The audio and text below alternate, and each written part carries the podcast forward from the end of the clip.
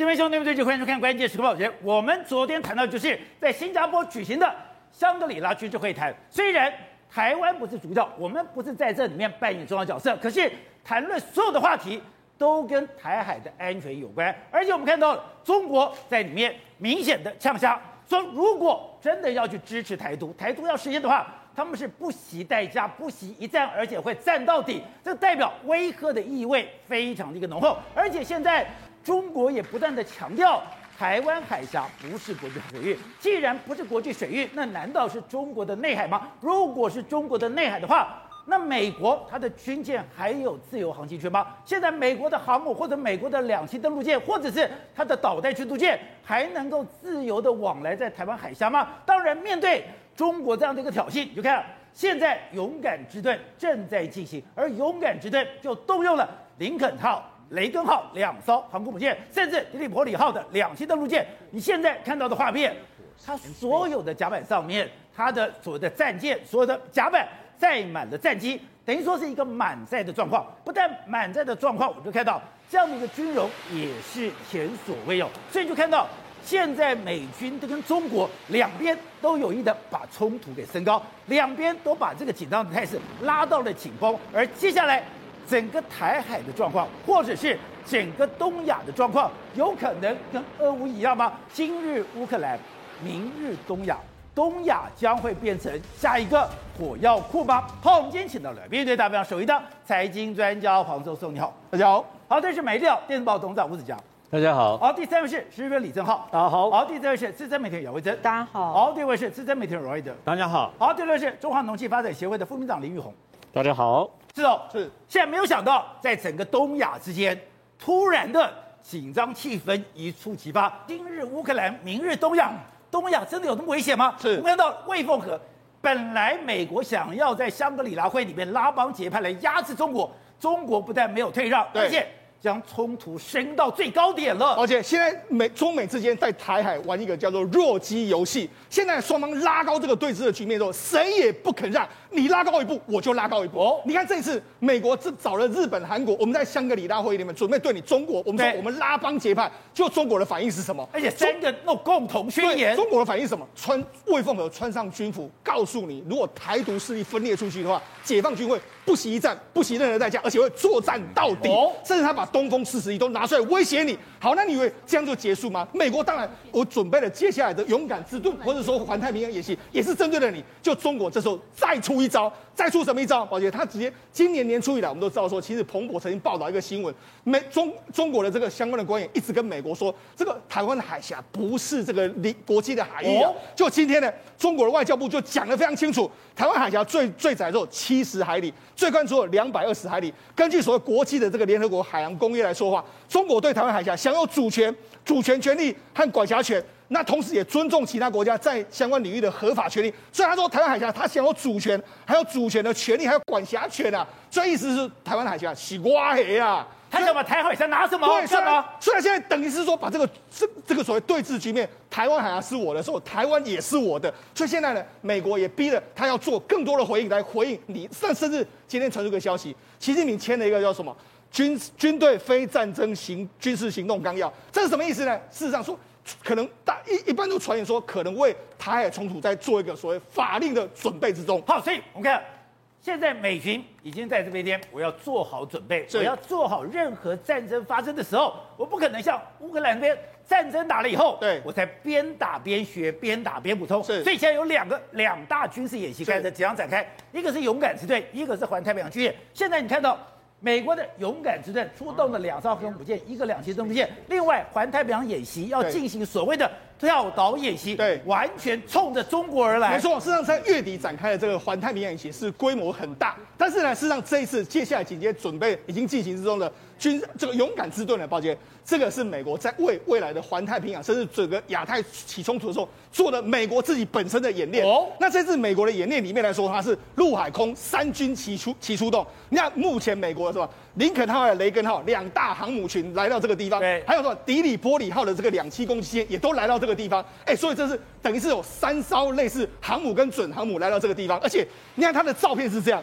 三艘航母，哇林肯号、并行迪利波里号、雷根号并行，而且你知道，如果你仔细看的话，上面所有的飞机呢都是满载的飞机给你看。包括说迪利波里号二十台这个 F 三十五的这个飞机来到这个地方，所以等于是全部全副武装的来到这边，而且满载舰载机，对，而且他还在迪利波里号飞给你看，就是我我 F 三十五飞给你看的一个状况，所以他等于是不只是满载，而且他还做一个相关的这个演练。那你还说只有三航母啊？没有，他这次还什么？这个迪康多勒加级的巡洋舰莫比湾号，还有安提坦号，还有伯克级的这个班福德号，这个这个菲菲兹拉杰德号，还有斯普鲁恩号。哎，宝剑，你说导弹驱逐舰现在就有两艘，对，巡洋舰也有两艘，对，那伯克级的驱逐舰有三有有三艘，所以一共有十五艘的水面这个舰艇，还有两百多架的飞机，还有一点三万人来参演，所以这个规模是相当相当的庞大，还不止相当庞大，它这是演练的地方在哪里？在关岛。在马里亚纳群岛，还有在帛琉，还有在这个这个所谓加德啊加罗林德的这个环礁这个地方，而且这些地方它演练什么？这次的重点在演练说，我们怎么样空中投射一些相关的武力，然后同时呢，我们的两栖作战这个能力，还有远远程的这个所谓我们知道远征的前进基地怎么布建，还有海马式怎么投射，在这次的演练里面全部都演练一遍。所以你昨天提到是。现在如果真的假想想定说，我今天美国跟中国冲突，美国冲突里面第一岛链当然是非常危险的，对，所以美国的航空母舰我要退到第二岛链，对，现在两艘航母加一个两栖登陆舰，对，他们现在走什么位置？对，根本就是在进攻中国的准备位置，对，我在进攻准备位置，在配合环太平洋经验，对，我在前缘。进行夺岛战争，对，加上我们昨天讲的，在一开始战争的时候，其实美国是无人机、无人潜舰到这个地方，但是它的航空母舰是在第二岛链以后，对，等到发动战争的时候，我开始前进，由这个远征部队开始去投射，这是他们目前在演练的整个这个过程。好，那除了演练这个过程之外，他们这次比较特别。特别是什么呢？准备还要演练说，如果你中国在第一个时间对我发动攻击的时候，我要怎么反制你？我们来看，给大家看看，这是目前为止来说，中国飞弹能够打到的这个范围之内，大约莫在这边。这边的时候，你看，目前为止来说，他们这一次这样，这次在塞班岛之后出现了这个东西。哦，把这个东西大家明眼一看就说，哎，这不是美国的飞弹，这好像是东风系列的飞弹。对，也就是说，美国人准备要，你看，这是东风系列的真实飞弹，这是美国在塞班岛摆摆的东西。对，所以美国可能在这一次里面。也要演练，就是说你的东风系列的飞弹打到我这边来说，我怎么做一个相关的这个防想想定。所以这次还有一个什么？夏威夷的第九十四陆军航空导弹防御司令部这次也要参与。参与的时候，你看它可以调动什么？它在第一个时间，你看它这个第这个侦查的范围里面来说，把中国所有的基地都侦查之后，哦，你发射出来飞弹的时候，我该用萨德去拦截你，我该用爱爱国者去拦截你，所有的想定在这次连你发射出来的飞弹，我怎么反制？这次也要做一个演练的动作。而且我们看到，现在美国非常强调源头打击，难道刚刚讲，你现在中国所有的飞弹基地我全部列出来，是，那我在第一时间里面。我就要攻击你的飞弹基地？对，你看到这这图里面其实非常清楚，就是说美中国的相关的这个基地，我飞弹从哪里飞出来，我决定要追踪到，然后我怎么去进行一个反制的这个动作。而且这次勇敢之队的演习不是说，哎，我出动的强大的火力，两艘航空母舰，一艘的这个所谓的两栖登陆舰，甚至我刚刚伯克级。他还进行了，刚刚现在看画面，对，我的所谓的滨海作战团的快速打击，没错。事实际上这一次来之后，海军陆战队的第一还有第三远征军也要来参战，又来参加演习。他他们在参加演习是什么意思呢？他们就是所谓远征前进基地的建立，还有滨海作战团。好，那他们怎么演练？好像在这一次的这个响定里面，我们刚才讲到，他这次出动这个运输机了，直接投投射了什么？海马式火箭弹哦，他们海马式火箭弹丢在这个路上之后，好，你看这个飞机运过来，对，幺三洞下来了。那你可以看到，事实上它这个机场呢，是这个跑道是没有很完善，它模拟一个小岛的机场的这样一个概念。好，你西幺西幺三洞下来之后，投射了这个海马式之后，对，它紧接着还部署什么？它还拿了相关的爱国者导弹，它也来了。爱国者导弹的时候要部署什么？它在北北。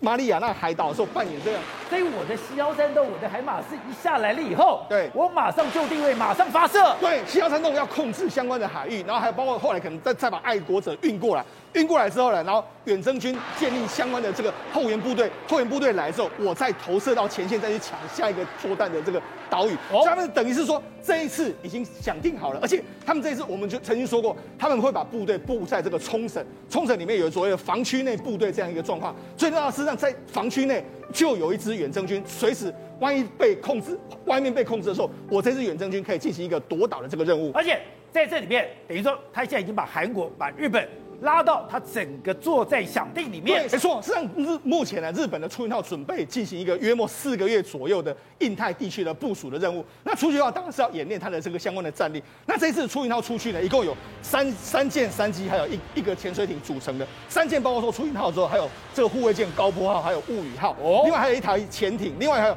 P1 海上的这个反潜巡逻机，还有这个这个 U 二的这个水上救援机等等。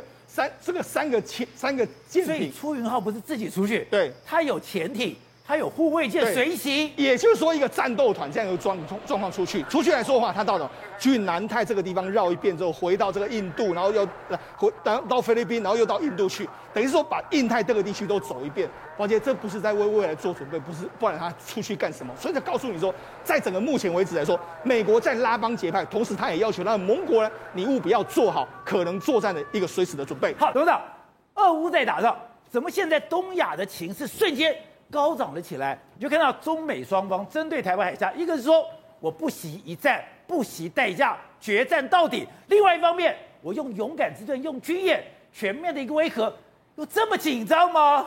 这个不是紧张了，现在我们要讲一个故事，你一定要找到说到底谁是导演，这个整个事情是谁主导的？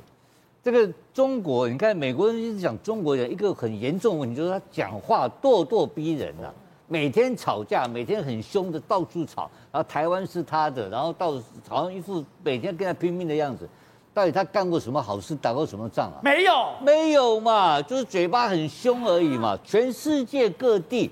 的每一个国家要跟中国交往，都是主要是出自于什么目的？经济目的。对，因为你是一个十七兆美金的一个重巨大的经济体，他今年光搞一个清零，搞个清零，疫情清零，搞得全世界的经济快崩盘嘛，对不对？所以大家知道，它的优势不是在军事，它的优势是在经济嘛。好，那这最近到底发生什么事情？可是魏凤和怎么把话讲这么重呢？怎么讲？台湾海峡已经不是国际海域了，呃，被撩拨出来的嘛？到底是谁要搞这个事情？对谁最有利益嘛？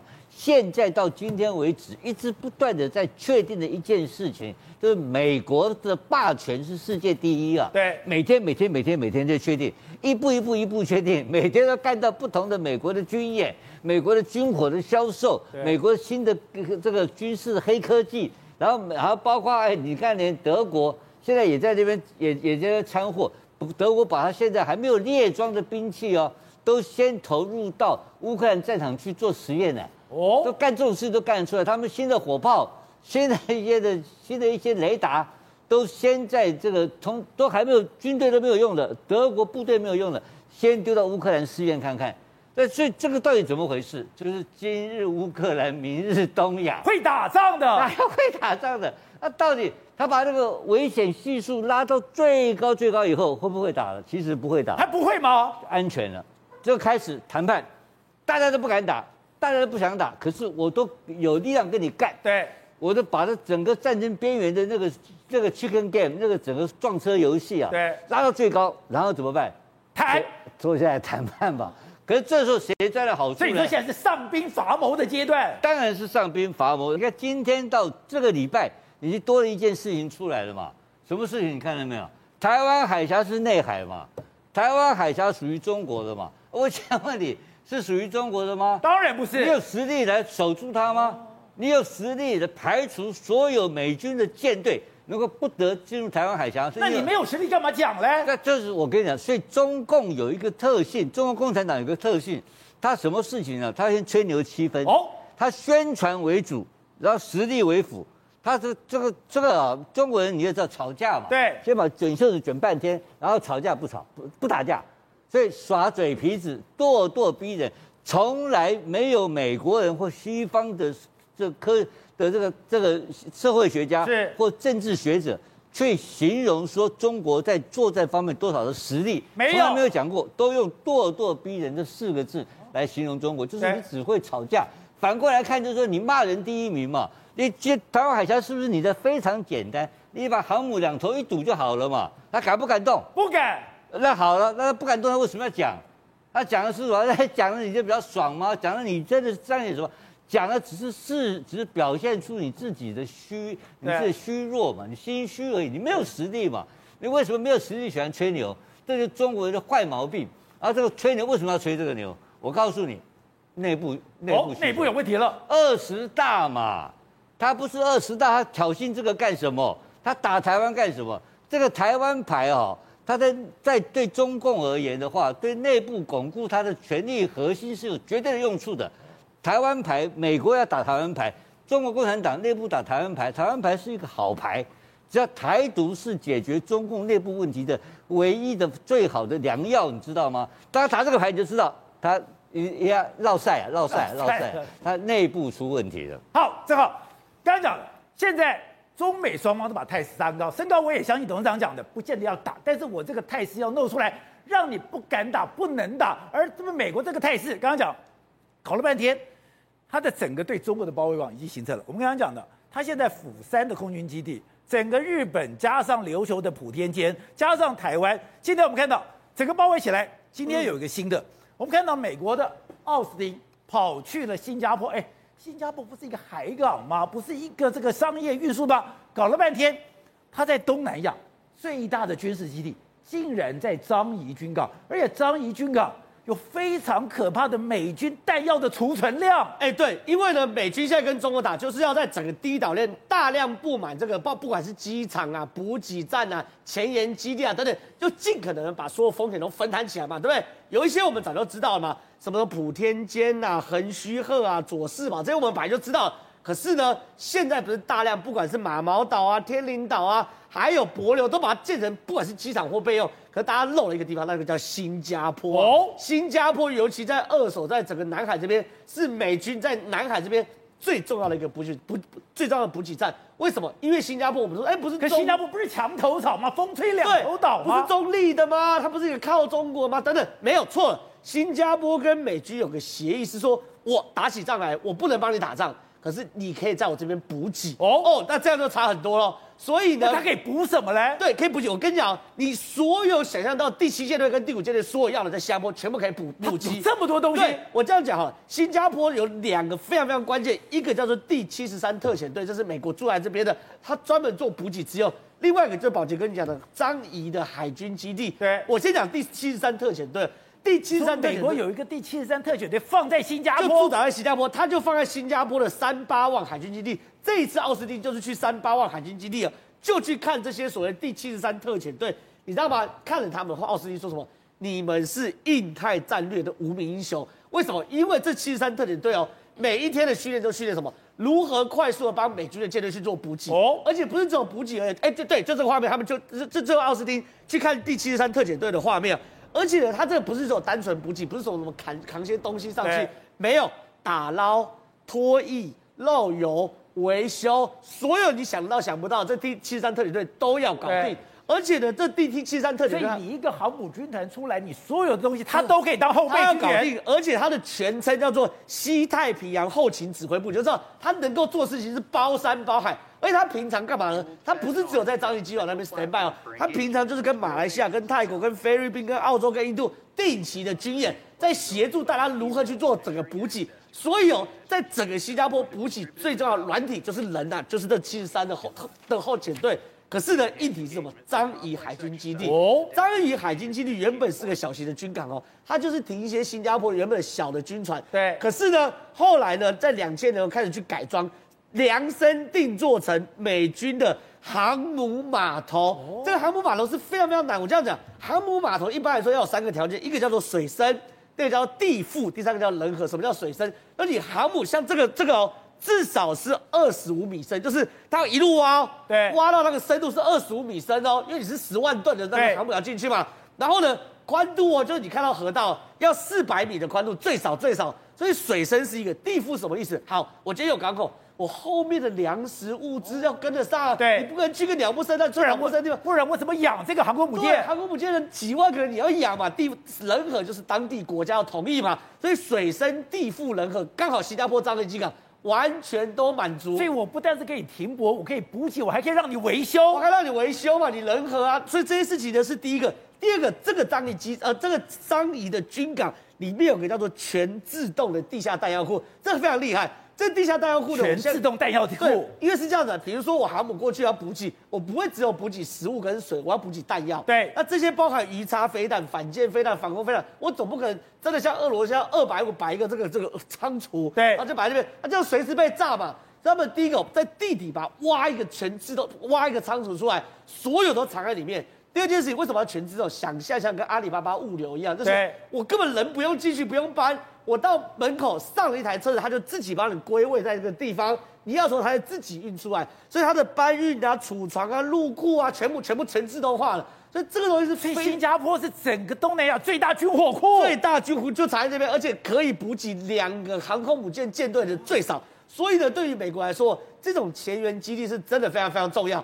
他们你知道吗？美军现在为了要搞补给哦，他真的用尽各种方式。现在呢，他们开新开发了一个飞机，叫做新里海怪物。什么叫新里海怪物？里海怪物是之前俄罗斯呃那个苏联一直想做的嘛，可以自由起降，就这个新里海怪物。你你想象，它的大小是跟 C 妖怪全球霸王一样大，哦，它可以在水上起降。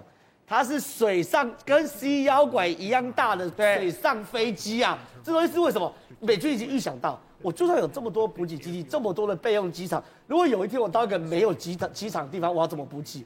这个东西就是他们。你看到这个画面，第一个我可以作为补给，第二个我可以当西腰战斗，我可以快速的把海马式火箭弹送下来，第三个我可以变成一个最强的两栖登陆舰，它比 C 幺它这种 C 幺拐最大的，所以说它里面至少可以放两台的两栖攻击车啊。所以呢，美军真的，他为了要把中国牢牢锁在第一岛链。真的什么方式都在尝试，你可以看到他从过去的海军陆战队重陆轻海，现在变成海军陆战队是重海轻陆，完全做整个体制的改变。他就是要在第一岛链这个西太平洋把中国狠狠击垮。好，队长，我们都知道，现在在两岸之间，我们差存在很大的一个差异，不但是制度的差异，我觉得最可怕是，哎，你的社会文化也差太多了吧？这两天在唐山打人的人，搞了半天，他们是大白。大白就是我在疫情期间，我是维护秩序的。这些在疫情时间维护秩序的瞬间，变成暴徒了。那有什么？这九名嫌犯里面的主嫌，还被人家从影带里面发现，竟然跟唐山那个。公安局的局长一起喝酒呢，啊、所以呢，这就是为什么他有恃无恐的原因嘛。他后面有公安局长，对，他背他的后面有背景，黑道的后面如果没有白道罩着，我请问你，黑道怎么敢肆无忌惮的如此嚣张嘛？那么事实上呢，这个主嫌呢叫陈继志跟刘涛啊，他们总共呃总共九个人到唐山这个餐厅里面，只因为搭讪未遂。拍那个女孩子的肩膀，拍人家的背部等等啊，被人家拒绝这样而已，恼羞成怒，把人家痛打一顿，不是在这个餐厅里面打。后来还拖到外面，还拖到里面巷子打打打，你知道打到后来变成什么样子吗？现在总共有四个女子被打，其中两个四个被打，四个被打，两个住院了以后呢，其中那么被打的最惨的就是这一位拒绝他搭讪的这个女孩子嘛，查出来是十九岁的这个女被害人呐、啊，十九岁这个被害人本来长得很清秀，现在被打的全身重伤之外呢，连。那个颅骨都被打的，脸部的这个等于说那个骨头呢被打了骨折啊，太夸张了，现在破相了，你知道吗？整个头骨被打碎裂。对，被打了以后呢，那么结果打打了成重伤了以后，那你可以看从案发到这个等于说呃事情发生了以后，没有人伸出援手，那么也看不到公安，你知道大家就赶快报警嘛。报警了以后，你知道唐山公安局那么多少分钟就到吗？台北市只要你打一一零，三分钟之内保证到场。你知道唐山公安局多久以后到吗？多久？也不多，也不久了，三个小时以后，三个小时以后才来。我问你，如果不是包庇，那什么叫包庇？如果不是，那么唐山公安局跟黑道站在一起，今天怎么会搞成这样嘛？只是唐山公安局做梦都没想到，因为这件事情被公布在网络以后，整个中国全部都炸开了。炸开了以后怎么办呢？炸开了以后要求抓人呢，所以唐山公安局就赶快没有打击多条啊，所以不抓不行啊！一抓的结果，天哪，九个那个歹徒里面呢，有五个竟然是之前负责负责执行这个隔离的时候哦，我们俗称叫大白，对，什么意思？穿着那个防护衣、隔离衣有没有？负责抓人的大白，这可以解释为什么他们敢这样打人打人呢？为什么？之前那个所谓的大白在执行隔离的时候，遇到老百姓不听话、不听他的，就是打，你知道吗？就是打就揍就打就对了，就可以知道为什么哦，原来有这个所谓的白道的力量在后面让你靠嘛。搞了半天，你这些大白是这种人，对，所以你才敢来。哦，问题来了，那他为什么可以当大白啊？说搞了半天这些都是前科犯。然后呢，这个叫做陈继志跟刘涛的这两个主嫌呐、啊，事实上从二零一五年开始，因为打人，因为相关那时候为了债务纠纷嘛，把人家打了半死了以后呢，哎，他还通缉犯呢，你知道吗？这边还是通缉犯，所以后来这件事情闹个北球算以后，人家就觉得很奇怪啊，为什么唐山你们会这个样子处理事情啊？你知道唐山后来被揪出那个唐山那个公安局局长跟他们一起喝酒的事情以后嘛，就质疑你们跟黑道有关系呀、啊？你知道吗？因为这样子，现在唐山是全中国吃烧烤最安全的地方。怎么样安全？你看过政报部队没有？政报部队不是那拿着盾牌、拿着那个警棍要打人吗？就现在唐山市政报部队直接拿着相关的警棍到所有的烧烤的旁边保护你，就像这样子，你知道吗？就像这样子，你觉得可在唐山的烧烤店这个规模，不可思议吧？整个河北现在下令。那然后所有的烧烤的地方，你在吃烧烤，旁边是镇暴部队，用他相关的盾牌，然后还有相关的标语说啊、呃，在这里啊，我们放心吃烧烤，保证很安全，你知道吗？你在开什么玩笑啊？你怎么会用这种方式在做？到现在还在做？重点不在这里，重点在于。啊，因为这起案件，后来女孩子不是送医送医院去了嘛？然后他们唐山公安局跟他说，呃，他已经脱离了 ICU 了，脱离那个等于说啊加护病房了，现在送到一般病房了。本来传出那么那个那个十九岁女孩子被打死，他说没有没死没死，现在没有生命的危险啊，那怎么样？再讲一大堆，然后呢，奇怪啊，怎么没有媒体有四个女孩子等于说被打，对不对？对，没有媒体没有媒体报道的相关讯息呀、啊。那紧接着来更多的人士直接把实名制。直接把我的身份证在网络上公布，我遭遇到什么事情？其中有一个温州上女商人就直接说，我遭遇到什么事情？我的工厂开在唐山这边投资啊，结果一对父子过来了以后，打我的员工，打到女性员工肋骨断了，然后要强占我的这个等于说工厂啊，我去报案，竟然叫我不要不要不要报案，不要理这件事情，他直接公布，然后呢，唐山只好去办。现在在唐山，谁欺负你，谁打人，抓的最快。好多人都跳出来讲说，我儿子被活活打死。那时候唐山公安局活活打死，对，都没人管。那么最远的竟然有十年，你知道吗？有十年被三十几个人打到四肢打断，然后呢，强占土地、火烧车子，十年了，他都投诉无门。突然之间，因为这起事件，终于有人还他公道。对，董事长，你最近讲这些打人的人一定有后台，这个后台一定有公安，结果今天证实。后台就是公安局长，公安局跟公安跟刑侦这些人都是跟所谓的黑道勾结在一起。其实中国大陆的黑道根本不可怕，他真正的黑道就是公安，就是警察，很简单的事情。中国大陆啊，他的警察的力量、公安力量奇大无穷，非常够力。对，我讲几个故事给你听。我有一个朋友，当然在过去的事情呢、啊，他在厦门，他们台商很多在厦门，他看了多看了这个公安多罩得住，你知道吗？公安看到旁边几个小流氓，他抓起来五六个人哦，抓起来在干什么？你知道吧？在路上抓了一排，然后呢，抓上他，哎，你们通通给我蹲下来，就蹲下来了哈。然后公安就走了嘛，你知道吧？走了之后，公安跟他讲，你们等一下，半个小时以后到那派出所报道。那几个小鬼，那几个流氓啊，就乖乖的就走路去派出所报到，动都不敢动。我跟你讲，跟台北的少年队一样。哎，对，我跟不是大人，不是小孩。他说：“他根本他也不跟你登记。我告诉你，他去那报道，他走了，他乖乖去报道，乖的不得了。我现在跟你讲，而且我在讲第二件事情。我听说你们他们我们台湾人有些台湾人监牢跟他们关在一起嘛，有些厦门的监狱啦。就说有一天晚上啊，我们一个有我们也认识一些人，有个朋友回台湾也跟我讲，说晚上啊，说看到一个人莫名其妙就丢进来一个人啊，那个连内裤都没得穿的，你知道为什么吗？为什么？打到连衣服都不能给他穿了。”你你知道衣服穿下来留下痕迹了吧？对，这光屁股给你丢进来。我跟你讲，他打的情况，我跟你讲没这回事。我跟你讲，然后再跟你讲第三件事情，它里面有监狱守则，你知道吗？监狱守则要背什么？你知道吗？就是中国字背监狱守则。它里面抓了几个什么巴基斯坦的外国人，你知道吗？连中文都不会讲。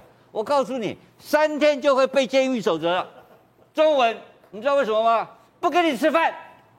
乖乖背的好得很，每一个人都背的好得不得了。对，然后我告诉你，我在台湾听到一个台就国就官，我不要讲了，官员啊，我官员一定是一个单位的嘛，当面跟我讲过，去东北旅游有很多地方偏远地区哦，观光景点，你跟他问价钱，如果你不买的话，他就打你。哦、我跟你讲，所以什么事都会发生。